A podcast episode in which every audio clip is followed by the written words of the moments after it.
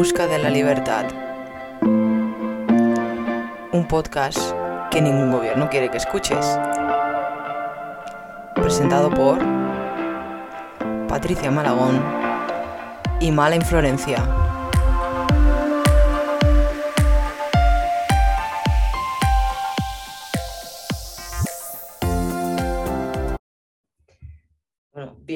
A todos a esta segunda temporada de En Busca de la Libertad. Lo primero, muchas gracias por seguir acompañándonos. Lo segundo, muchas gracias a nuestra invitada de hoy, que no podíamos empezar mejor la temporada que con Vanessa Kaiser, que es doctor en ciencia política por la Universidad Pontificia Católica de Chile, doctor en filosofía, magíster en ciencia política, magíster en filosofía y periodista, entre otras muchas cosas. Vanessa, muchísimas gracias por estar aquí con nosotros. Gracias a ti, Patricia, y a todo el equipo que está con ustedes dando este espacio para que seamos cada vez más los que buscamos la libertad. Para eso tenemos que saber qué es lo que significa y aprender a valorarla y tenerla entre las prioridades de nuestra vida. Así que muy buen nombre de vuestro programa eh, y ojalá que mucha, mucha gente eh, vaya desarrollándose de modo de seguir ese camino que ustedes proponen. Pues muchas gracias. Como no podía ser de otra manera, y ya que tenemos aquí, tenemos que hablar de algo que es de plena actualidad, porque el pasado 4 de septiembre eh, Chile tenía que votar la, la, nueva constitución propuesta entre aceptarla o rechazarla.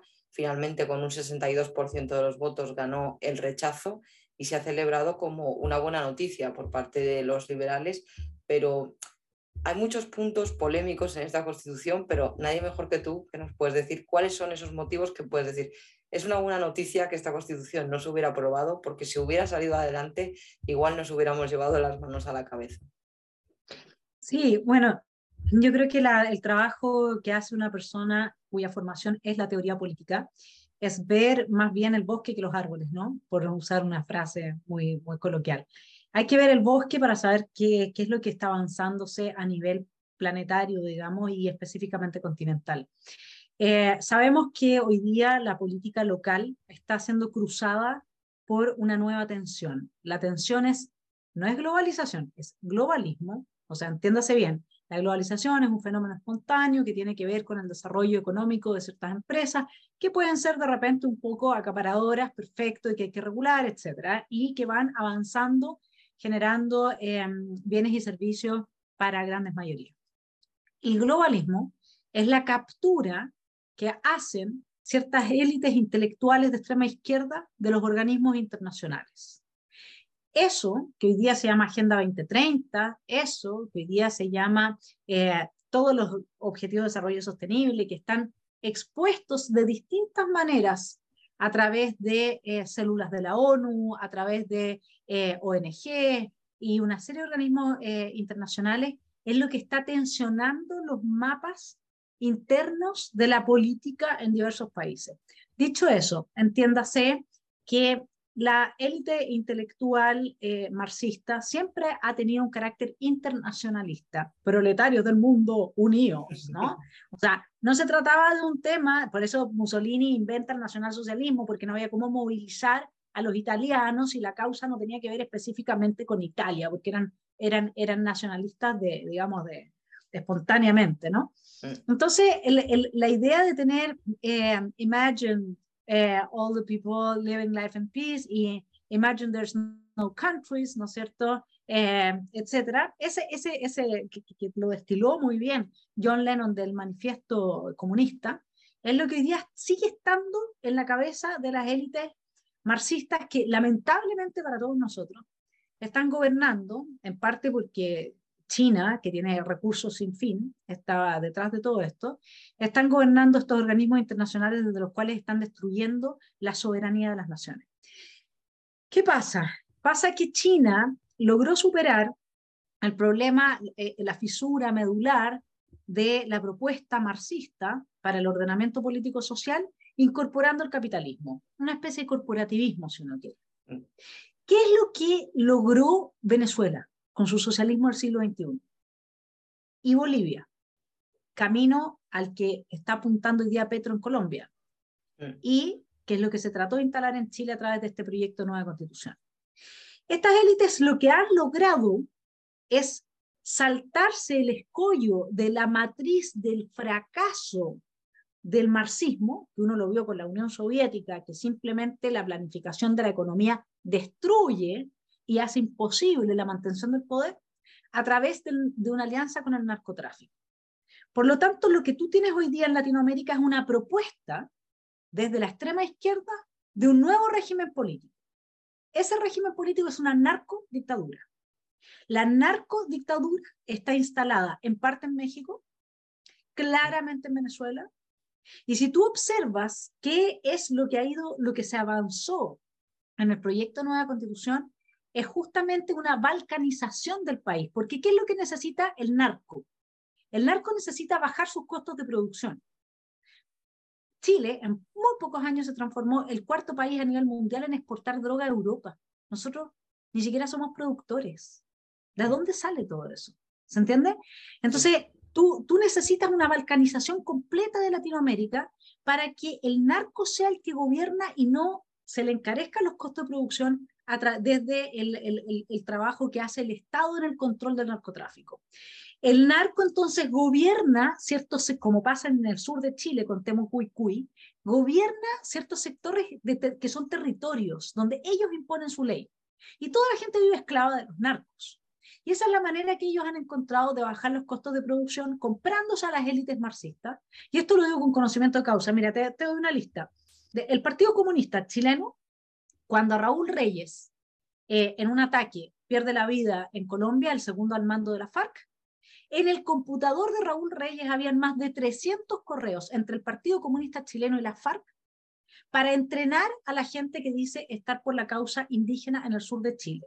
Piensa tú que el resultado del rechazo en el plebiscito llevó a que aquellas comunas con mayor concentración de población indígena votaran en un 75% promedio en contra de este proyecto. Imagínate lo poco que representa todo ese narcoindigenismo a los verdaderos pueblos originarios. Bien, porque es una élite marxista. No tiene que ver realmente con pueblos oprimidos, que no, eso no es verdad, ¿sí? Entonces, ¿qué es lo que, ¿de qué se salvó Chile? Porque es una buena noticia.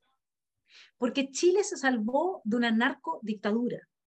Acaban de eh, citar ayer a declarar la Fiscalía eh, a través de Drugs Enforcement Administration en Nueva York a la persona más importante del gobierno de Gabriel Boric, la persona que dirige el segundo piso, lo que diríamos es como el Deep State. Sí. La citaron ayer porque ha sido esta persona, que es la Lucía Damer, asesora de un, narco, de un, de un, de un político mexicano vinculado con el cartel de Sinaloa durante seis años. Y ese era el brazo derecho de nuestro actual presidente. Nuestro actual presidente tuvo que echar hace dos meses, un mes atrás, a su ministra de Desarrollo Social porque se probaron los vínculos que ella tenía con el líder del grupo narcoterrorista más peligroso del país.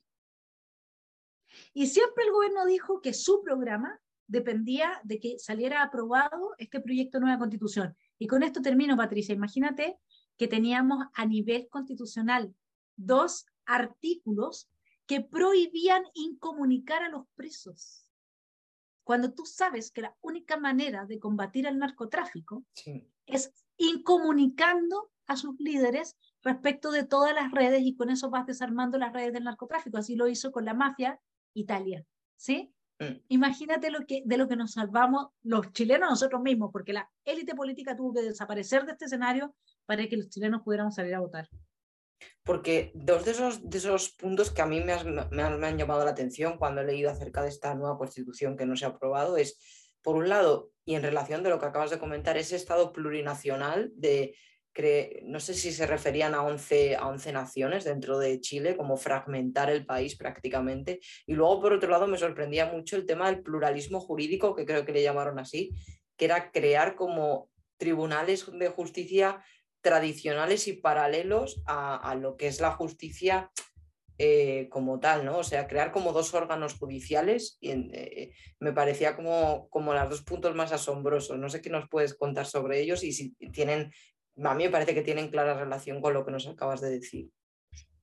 El marxismo hoy día tiene un, eh, un carácter filosófico que ha cambiado radicalmente, porque el marxismo antes estaba vinculado a una cierta filosofía de la vida. Si tú quieres de una vida en el paraíso, de una vida soñada, de una vida en el que, producto de la igualdad, desapareciera eh, los aspectos psíquicos más negativos del ser humano, como la envidia, la competencia, que ellos lo ven como malo, ¿no? La competencia, etc. A pesar de que para, para lograrlo tienen que exacerbar el odio, exacerbar las diferencias, etc. ¿No es cierto? Nosotros lo sabemos. Pero ese era el objetivo. Tú lo observas en sus producciones culturales. El marxismo, en la década del 60, del 70, que tenía a Joan Baez, ¿no? que tenía a nivel latinoamericano, la Mercedes Sosa, la Violeta Parra, con Gracias a la vida, que me ha dado tanto, ¿cierto? Ese marxismo inspiraba, inspiraba porque a través de la mirada hacia el pobre te hacía conectar con la sensación de injusticia para sacar adelante a toda esta gente y repartirla toda, ¿verdad? Hoy día no. Hoy día el marxismo lo que no tiene absolutamente nada más que destrucción, tú lo ves mucho en, en las performances eh, del feminismo en general, ¿no? O sea, puede haber un feminismo liberal y esas feministas que me perdonen, pero yo creo que está absolutamente capturada la etiqueta por la extrema izquierda. Y cuando tú ves cómo esas mujeres se tratan a sí mismas en general, se maltratan, se, se destruyen, tienen una, una, una forma de, de, de, de, manifestarse que es desde la autodestrucción, no es desde el autocuidado, desde el autocariño, y eso no significa tener que andar pintadita ni nada de eso, sino que simplemente quererse uno mismo. No es lo que, lo que, lo que transmite esos grupos. Entonces, la verdad es que lo que se hizo en Chile fue intentar esta división en estas 11 naciones eh, como, como un modo de instalar la guerra de todos contra todos y por lo mismo, eh, ¿te das cuenta que es cultura de la muerte? Una guerra. Todo es si tú me hablas a mí, hay un feminismo de la Clarisa Pinkola Estés, por ejemplo, que ella escribió Mujeres, mujeres que, que corren con lobos. Eh, yo he escrito un libro ahora que voy a reeditar justamente desde una perspectiva femenina bastante firme y dura, digamos, eh, pero que no deja manipular la herida por parte de la feminista. ¿Y cuál es la, la inspiración? La inspiración es el autodescubrimiento, la inspiración es fortalecerse, la inspiración es, bueno, se pueden resolver problemas y los hay. El punto es que la inspiración de la izquierda es destruir, y es que nos destruyamos los unos a los otros porque ellos abrazaron la idea de Carl Schmitt de que no hay política donde no hay enemigos dispuestos a aniquilarse. Ahora, eso es muy conveniente para el narcoterrorismo. Eso es muy conveniente para una pequeña élite que, como lo vimos con la votación eh, del 62%, 62% que suma más que la votación completa del plebiscito de entrada completa, de apruebo o rechazo.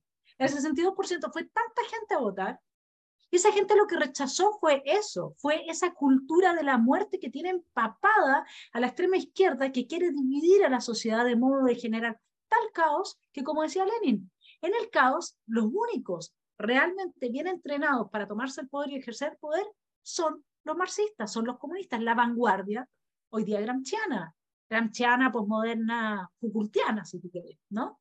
Entonces, ellos necesitaban que nos destruyéramos unos a otros. Esos dos eh, eh, sistemas de justicia, que en realidad eran, eran tanto, pero ellos, ellos distinguieron 11 pueblos originarios. Ningún pueblo originario tiene ningún código penal escrito, ¿sí? Sin embargo, cada uno iba a tener un sistema de justicia, ¿ok? En paralelo, el sistema de justicia tradicional, que además había que incluirle eh, igualdad, la Ah, se me va ahora la, terminología, pero la perspectiva de género, sí. etc. Bueno, era la destrucción, era el caos. ¿Y con qué fin? Pero sí es evidente el fin. El fin era transformar. Chile tiene capturado, así como Colombia tenía capturado por las FARC y el ELN territorios en los que no podía entrar el Estado. Hoy día Chile tiene capturado en el sur de Chile una zona completa que se llama Temucuicuy, donde no puede entrar el Estado. Bueno, ese es el modelo que quieren replicar porque ahí es nuevamente donde el narco puede eh, hacer mejor su negocio. En eso estaban. Y la, y la izquierda, por otra parte, si tú te das cuenta, en Venezuela, ¿de qué viven? Apenas viven, apenas producen petróleo hoy día respecto a lo que producían antes, ese es un desastre. Entonces, ¿de qué viven las élites venezolanas que siguen fumándose el puro Montecristo y siguen comiendo caviar todos los días? Bueno, de la plata que les da el narcotráfico. Esas élites ya saben cómo sobrevivir y mantenerse en el poder en Latinoamérica. No funciona el capitalismo corporativista de China porque Latinoamérica no somos pueblos disciplinados. Somos muy indisciplinados. Entonces, ¿qué es lo que funciona? El caos permanente y transformar el continente bajo el concepto de una nación indigenista en la tierra fértil, la hacienda y la finca de, los señores del, narcotráfico. Y así es como descubrieron cómo van a vivir. Y por eso esos sistemas de justicia. Si ni siquiera los pueblos originarios, si no saben, si no tienen, eh, decir sistema de justicia para un pueblo originario ya es un anacronismo. Decir nación para un pueblo originario es anacronismo. Si el Estado-nación eh, surge muy posterior a que los pueblos originarios tienen su forma de vida. Entonces ya es imponerles algo. Si tú quieres hacer una, una, justicia histórica, qué sé yo, cualquier cosa menos ponerles un Estado-nación. ¿sí? Ellos no, eso, eso, es un anacronismo, ¿te das cuenta? Mm. Quería preguntarte también porque, claro, ahora que ha ganado el rechazo, eh, por otro lado tenemos a Gabriel Boric, que le quedan tres años y medio en la presidencia de Chile. Entonces, claro, la gente se pregunta, bueno, ¿y ahora qué? Porque su gran proyecto ha fracasado, ¿qué va a hacer estos tres años y medio? ¿Va a resistir en el poder? ¿O lo más probable es que, es que se lance a crear otra constitución, quizá hablando más con la oposición, quizá, siendo menos agresiva o, no sé, buscar cierto más consenso, pero volver a plantear otro texto constitucional? sacando un poco la bola de cristal, ¿tú qué crees que puede pasar y qué, qué, hará Boric para, para seguir ahí en el poder? O, si igual, oye, es el primer político que coge, dimite y convoca elecciones, que me parecería raro. Eh, está muy complicado porque primero que todo ellos no se dieron por derrotados. Él hizo un cambio de gabinete que es absolutamente cosmético, no tiene ninguna trascendencia, eh, y ha dicho que él va a seguir con las reformas estructurales, avanzar sin transar. Eh, y em, es un, eh, un, presidente que hoy día además está, el presidente Gabriel Boric no tiene, no es que el que está gobernando, eso es evidente para cualquier persona que lo entienda y que, y que lea cuál es su nivel de inteligencia, su experiencia política. Él mismo decía hace dos años atrás, hay un programa de televisión donde sale diciendo que él jamás se postularía presidente. Entonces, e, está clarísimo, eh, no es él el que está detrás de todo esto. Ahora, ¿qué es lo que viene? van a hacer un nuevo proceso porque creen que es necesaria esa casa de todos los chilenos, eh, porque hay un número importante de chilenos que quieren una nueva constitución, porque por el apruebo, al fin y al cabo, de este proyecto, votó 4.8 millones de electores y no quieren dejar a esos electores eh, sin, eh, una, sin cumplir hasta un cierto punto su sueño. Yo creo que sea lo que sea que les den, todo va a, a a frustrar sus expectativas porque el país está entrando en una crisis económica eh, como no la había vivido, no sé, yo creo que desde la década del 80. Eh, el país además está viviendo una situación de inseguridad porque las fronteras se abrieron a todo, digamos, y, y, no entró de todo, o sea, y sigue entrando de todo, y cada vez los recursos son más escasos y hay más gente. Por lo tanto, eso eleva los niveles de agresividad naturalmente de forma eh, exponencial. Eh, en lo político van a intentar sacar una nueva constitución. El problema es que la gente les va a decir que no de nuevo si es que, eh, si es que no cumple ese proyecto constitucional con las expectativas. ¿Y qué proyecto constitucional las puede cumplir cuando tú tienes una polarización social tan grande entre gente que no quiere cambiar nada, absolutamente nada, porque están hasta acá, con mucha razón, y gente que quiere el proyecto que fue rechazado, que es la destrucción de Chile, entonces, ¿qué proyecto le puedes tú presentar a la ciudadanía que gane por un amplio margen, además, porque no sacas nada con hacer lo que gane con 50 más uno? Que cumpla con las expectativas de los dos sectores así de polarizados. Mm. Eh, es, es, yo, yo creo que la clase política en este momento está entrando en un nuevo zapato chino y lamentablemente cada vez que la clase política se mete eh, deja un descalabro peor. Entonces, sí, si lo del apruebo, o sea, lo del rechazo, el triunfo rechazo fue porque la clase política no se metió más en los temas y dejaron que la sociedad civil actuara. Entonces yo francamente estoy eh, muy preocupada porque lo que se venga, ellos creen que ellos manejan a la gente, pero no es así. Ni siquiera las encuestas fueron capaces de prever mínimamente los resultados. Entonces tú te preguntas, ¿qué, qué pasa con las encuestas en el país? Ni siquiera, es que no tenemos cómo cómo entender qué es lo que está pasando. Y no quieren hacer un plebiscito de entrada. No quieren volver a preguntarle a la ciudadanía si es quiere o no quiere una nueva constitución. Entonces nos van a dejar con la, tremenda tarea de ver en el plebiscito de salida si la gente aprueba o no aprueba eso. Y yo creo que ya está el malestar y la rabia que existe, que mucha gente que ni siquiera ha leído ni la constitución de 2005 ni el, ni el proyecto de nueva constitución, mucha gente va a ir y le va a decir que no porque está cansada del juego político y no lo están viendo, porque no les interesa. Hay mucha gente que no cree en la casa de todos. Hay mucha gente que ya se dio cuenta que esto era un juego de las élites para salvar el pellejo y no tener que hacer el trabajo. Hay mucha gente que está cansada y que no quiere seguir un nuevo proceso. Entonces yo creo que cuando presenten un proyecto de salida, por mucho que prometan derechos sociales, por mucho que prometan el reconocimiento de pueblos originarios, etcétera, yo creo que la gente de pura rabia con la élite puede terminar diciéndole, ¿sabes qué? No quiero tu propuesta. Sí, sí, por puro hartazgo. Yo quería también, mm, Vanessa, preguntarte porque, visto desde fuera, Chile siempre ha sido como la esperanza de, de América Latina, es un país que crecía mucho económicamente, de hecho el PIB per cápita es prácticamente el doble que Argentina, que siempre se ha puesto en España, siempre se ha puesto de ejemplo el modelo de, pensiones de capitalización que, se aplicó en Chile. Entonces, la pregunta es, ¿qué le ha llevado a Chile hasta aquí? ¿Cuál, ¿Cuáles han sido los motivos de la decadencia? Quizá no se ha sabido defender bien la libertad, no se ha sabido explicar bien los logros conseguidos porque sorprende visto desde fuera. Claro, tú le, apuntas justamente al blanco. Dice Aristóteles que hay muchas maneras de fallar, pero solo una de darle en el blanco. Tiene razón. Es tal cual, es el tema de la batalla cultural, es que tú capturas a una generación eh, y la, la, sumerges en una religión. Eh, lo que nosotros tenemos que entender, eh, yo estoy escribiendo un libro sobre ello, que se llama Buena gente y mala gente, ¿no? en, eh, el tema es que nos tienen convencidos de que defender la libertad es ser mala gente. Y, y hoy día, la verdad es que lo que uno tiene que ser muy claro es mostrarle a todos estos jóvenes que ellos adhieren a una religión. En esta religión, Dios es reemplazado por el Estado. La Virgen es reemplazada por la igualdad. Y el demonio es reemplazado por el capitalismo. Y nosotros eh, tenemos una, una generación completa que ha sido adoctrinada para seguir religiosamente estos preceptos. Son dogmas y no requieres de mucho, porque es muy fácil, lo vas a esperar todo de Dios, del Estado. ¿Cuál es la solución para todo? Bueno, la igualdad. Listo, con eso está. ¿Y qué es lo que hay que combatir? El capitalismo. Mira qué simple. Te aprendes esas tres cosas de memoria y ya, ya vas por el camino a la santidad. es que en eso están esos jóvenes.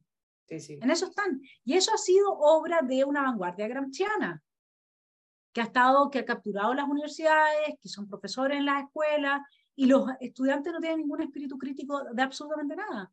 Mi libro, que estoy escribiendo, que empecé hoy día, fíjate, eh, es solo para los herejes de la nueva religión materialista porque hay que ser hereje de esta religión.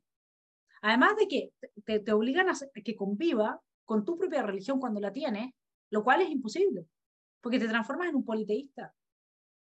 Si tú crees que Dios y el Estado, el Estado es Dios, y crees además en Dios, ya eres politeísta. Entonces yo creo que tenemos que empezar a darnos cuenta de qué es lo que aquí se ha hecho.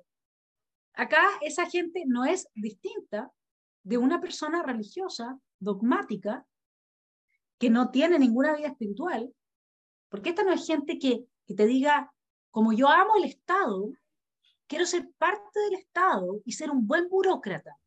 Y yo voy a lograr, siendo un buen burócrata, que las políticas públicas funcionen y la gente que lo necesita salga adelante.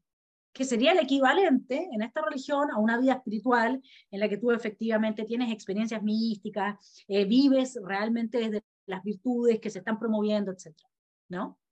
No, esto es absolutamente materialista y dogmático. Hay gente religiosa de distintas religiones que no vive absolutamente ninguna de las virtudes que se plantean en el marco de esa religión y que simplemente cumple con los ritos. Y con eso ya no tiene mala conciencia. Y acá es lo mismo, cumple con un rito. El rito es salir a protestar.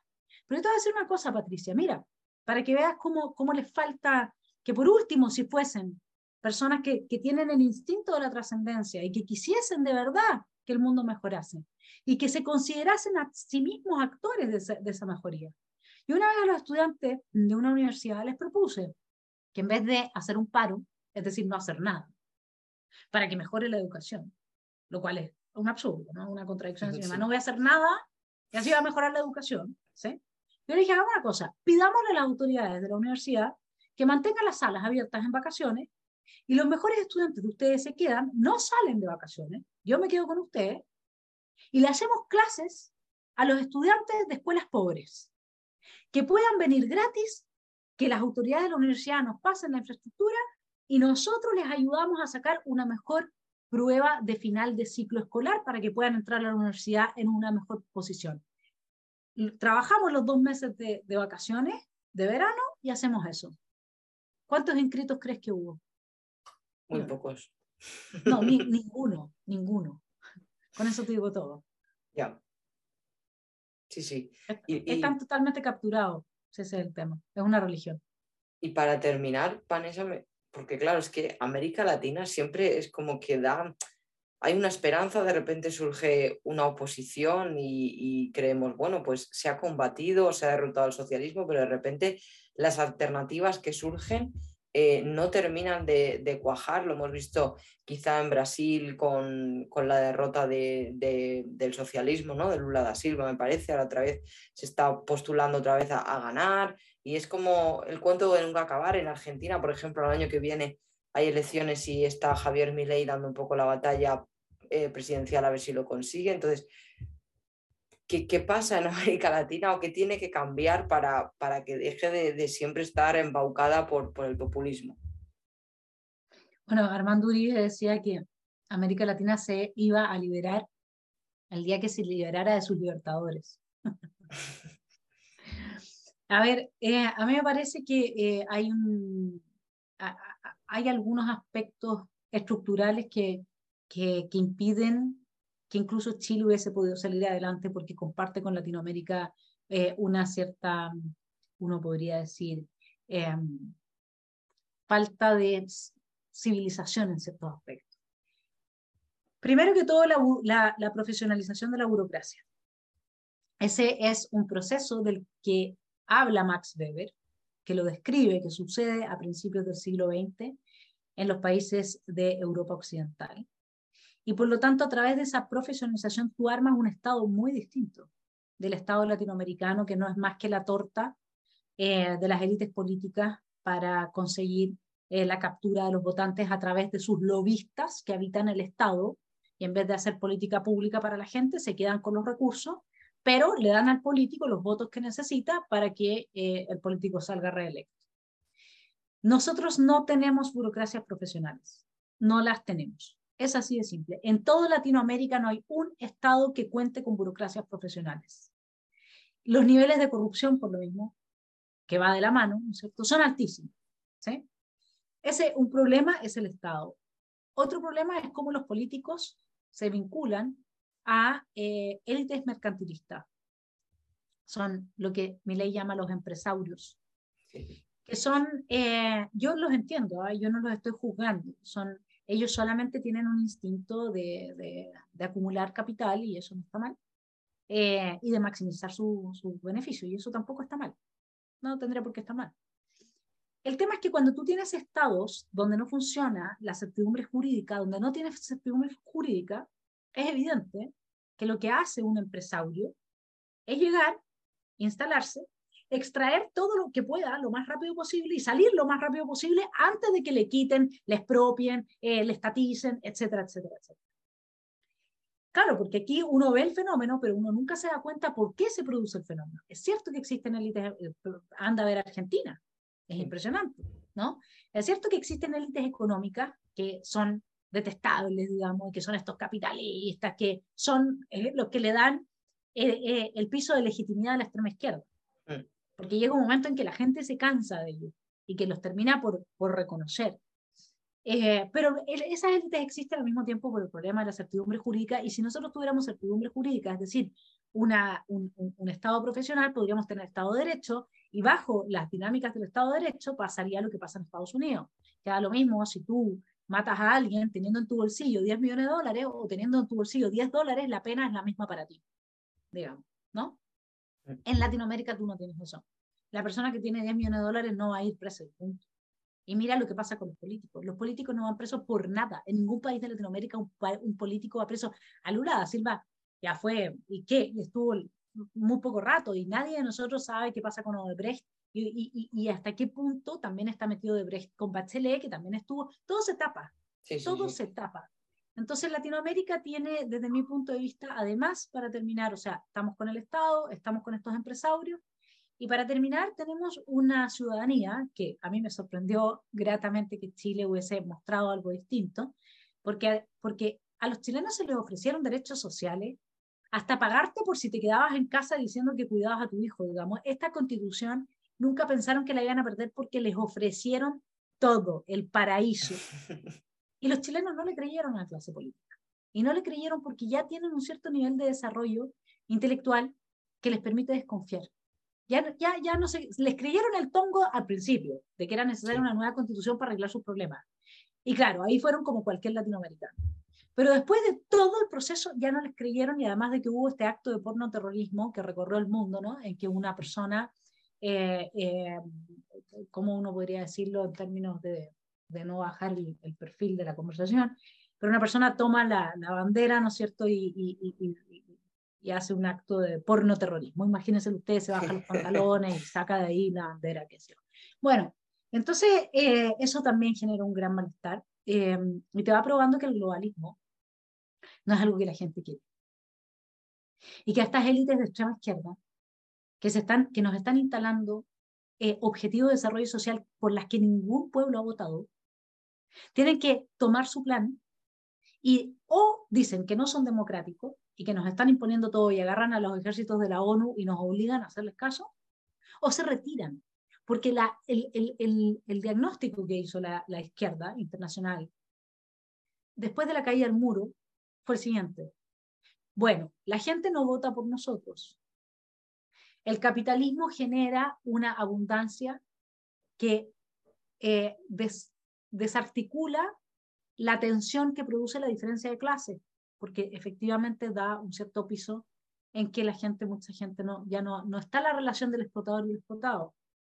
¿Cómo lo podemos hacer para imponer nuestras ideas igual a nivel planetario? Porque siempre lo piensan así. Bueno, nos tomamos de los organismos internacionales. Mira qué fácil. ¿No? Y eso es lo que hicieron. Y entonces el plebiscito también muestra eso, muestra que el chileno no quiere, porque el chileno despertó desde la chilenidad. Es, decir, lo que en Alemania sería imposible, de un patriotismo, si tú quieres, ¿no? Que sería visto como con horror. Bueno, pero nosotros nos trataron de imponer una constitución que legitimaba e institucionalizaba el racismo a, a, todos los niveles de la estructura del aparato estatal. O sea, si tú eras de pueblo originario y entrabas en un juicio con un chileno, a ti tenía que aplicarse de una ley y al chileno otra. Todos los organismos del Estado tenían que tener cierto número de integrantes del pueblo originario. Sí, sí, sí. Entonces a nosotros se nos institucionalizaba el, racismo, así literal, lo más nazi. Y nadie, en todo, en todo Occidente nadie dijo nada. No, fíjate que eh, Netflix quería ir a hacer un documental a Chile sobre la maravilla del proyecto de nueva constitución. Yo todavía estoy esperando que ahora vayan y lo hagan. Porque esa es la izquierda a nivel internacional. Pues eh, Vanessa, muchísimas gracias por compartir este rato con nosotros. Ha sido muy interesante. Un abrazo, Patricia, y sigamos buscando la libertad. Eh, es, es uno de los sentidos más profundos que tiene la vida que se aprecia y se abraza en plenitud, que es lo que nos falta. Nos falta recuperar ese amor por la vida, ese amor por estar aquí, por lo que hacemos, la pasión, ese sentido profundo de estar acá, pasa fundamentalmente por esa búsqueda de nuestra propia libertad. Así es que eh, gracias por la invitación y quedo muy inspirada de esta conversación.